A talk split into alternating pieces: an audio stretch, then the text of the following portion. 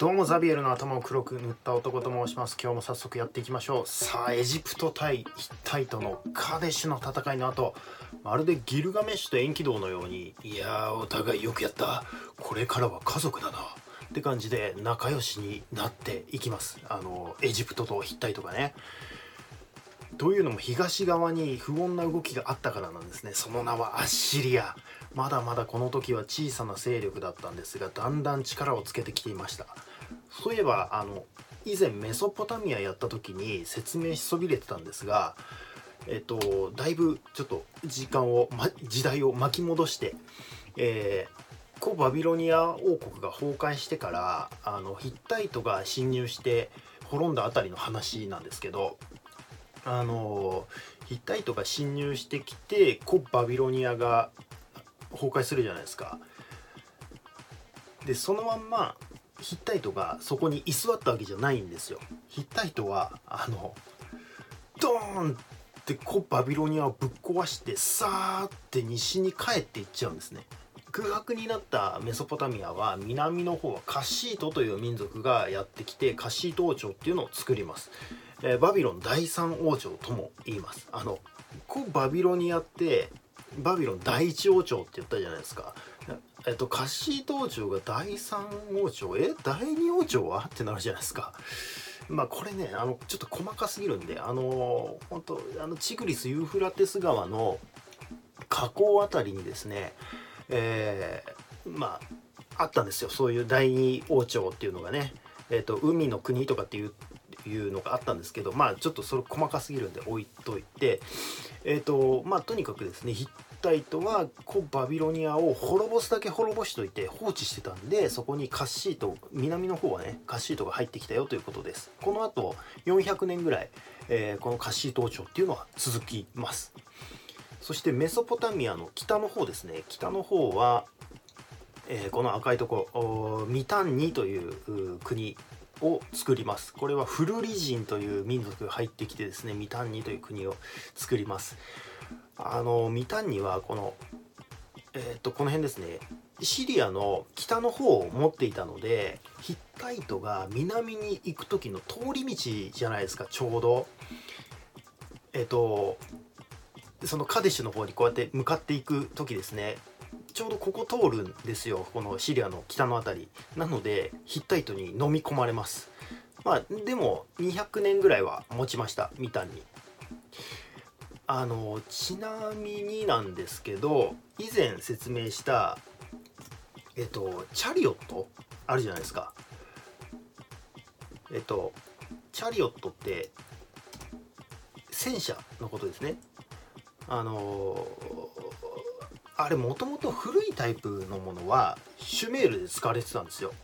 だからメソポタミアのあの最初の方ですね。シュメールで使われてたんですよ。それがあ車輪の部あのチャリオットのこの車輪の部分あるじゃないですか。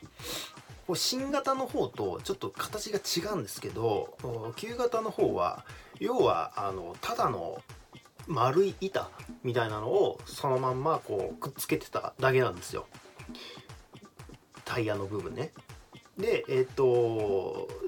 なので、まあ、非常に重かったわけですよね。でそれを初めてあの車輪にスポークっていうのをこうつけたんだそうです。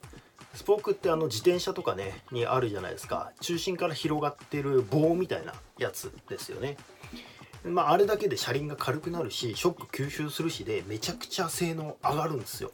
その改良型チャリオットの作り方をヒッタイトに教えたりしてたんですって。まあ教えたっていうか、まあ、交易をしてたんであの非常にこうミタニってあの交易で栄えた国だったんでヒッタイトまで行ってあの売ったりとかしながらそしたらその作り方をあのヒッタイトが覚えて、えそのチャリオットによってミタニが滅ぼされるという皮肉なんですね。で、えーと、なので整理するとカデシュの戦いの少し前まではこうバ、えー、カデシの戦いの少し前まででこうバビロニアが崩壊した後のオリエント地方の勢力図は北から行くとアナトリア半島あのトルコの辺りにヒッタイトメソポタミアにのメソポタミアの北の方にミタンニメソポタミアの南の方にカッシートでエジプトがねナイル川からまたシナイ半島を通ってずっと北の方まで手を出してきてるっていうような感じですね。でえっ、ー、とまあなのでこの頃この4強の群雄割拠の戦国時代みたいな感じだったんですよこのオリエント地方自体がね。エジプトでいうとトトメス3世の頃の勢力図になります。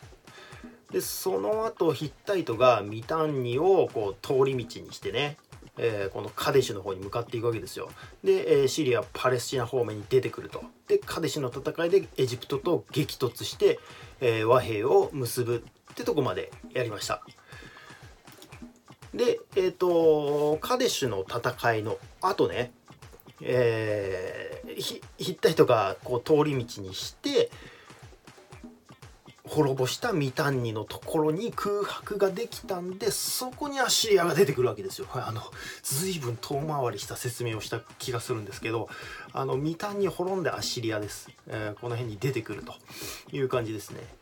あのもともとアシリアって都市の名前あ、まあ、アシリアというかアシュールっていう都市の名前がありまして、まあ、メソポタミアでもね有力な都市だったんでもうついにアシリアが本気出してきたかっていう感じだったんですよ。エジプトもねヒッタイトもやべえ争ってる場合じゃないかもと。アシリア本気出してきてないって感じで手を結んだ感じです。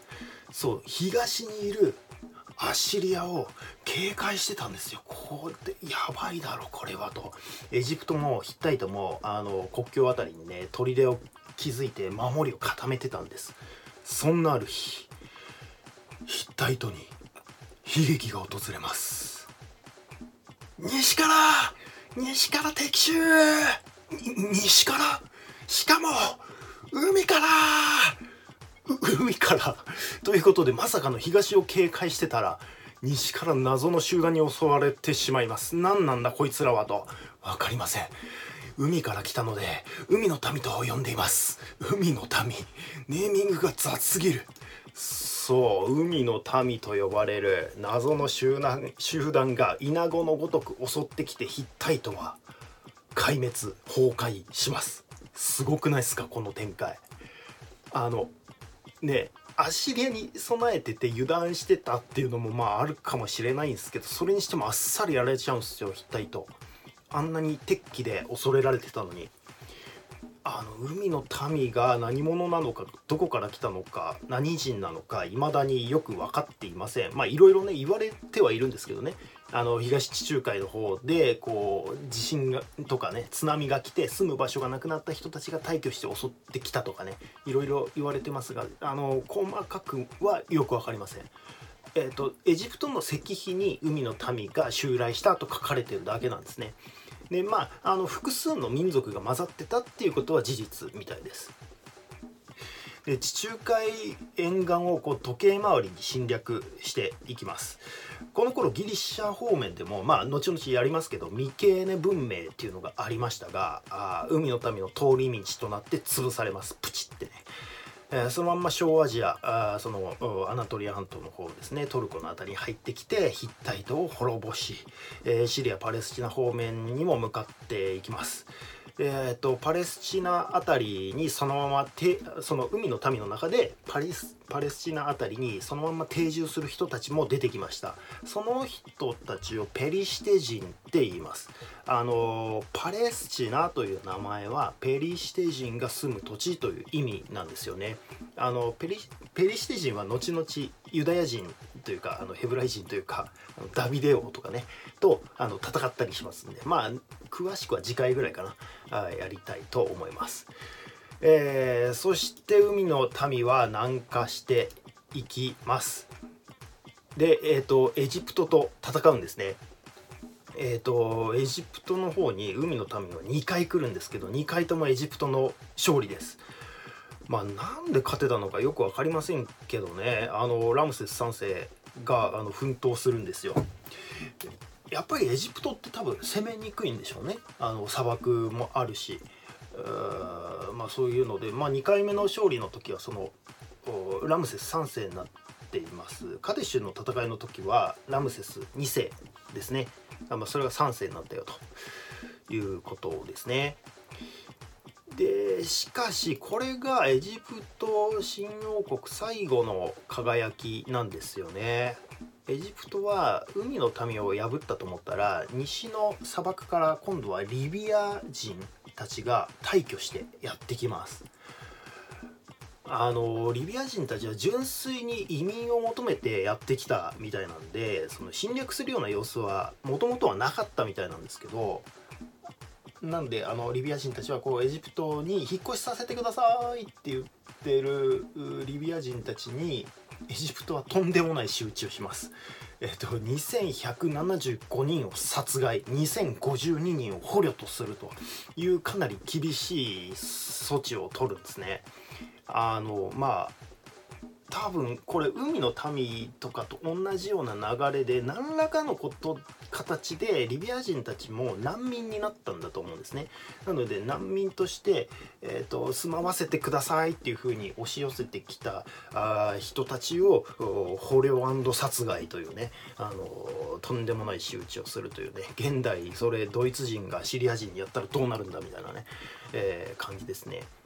しかしこのあとエジプトにとっては皮肉な展開になっていくんですよ。あの捕らえられたリビア人捕虜たちは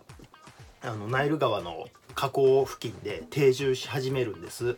でえっ、ー、とまあもともとリビア人って結構文化レベルも高くて頭がいい頭がいい人たちも多かったらしいんですね。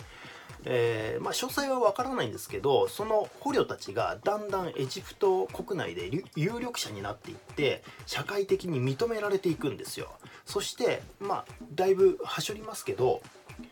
えっと紀元前945年頃なんとリビア人がファラオの座につくことになるんですね。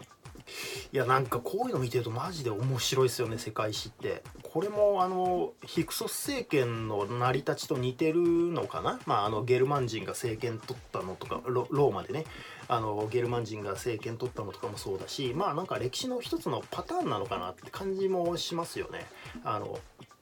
えっと、確かリビア人もね傭兵として仕えてたあものがこうのし上がっていくみたいな感じなんですよ。いや本当歴史ってどこでどうなるかわからないし結局今わかることは文字に残されていることだけで現在知られてる以上にねさまざまな国とか民族は当然いたんだと思うんですよね。だって海の民だってそのエジプトの碑文に残ってなければね分かんなかったわけじゃないですか。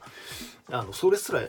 本当に何があったのか分かんないみたいな。もうなんかいつの間にか人いなくなってましたけどみたいなね、えー、世界ですよね。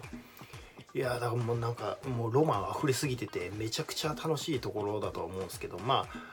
ああのそういえばあ兄弟になってきたアッシリアはどうなったの？って感じですよね。散々引っ張ってきて申し訳ないんですけどまだこの時はそこまで大きくなっていません。そんなに構成力を伸ばしてるって感じででもないんです。アシリアが輝くのはもう少し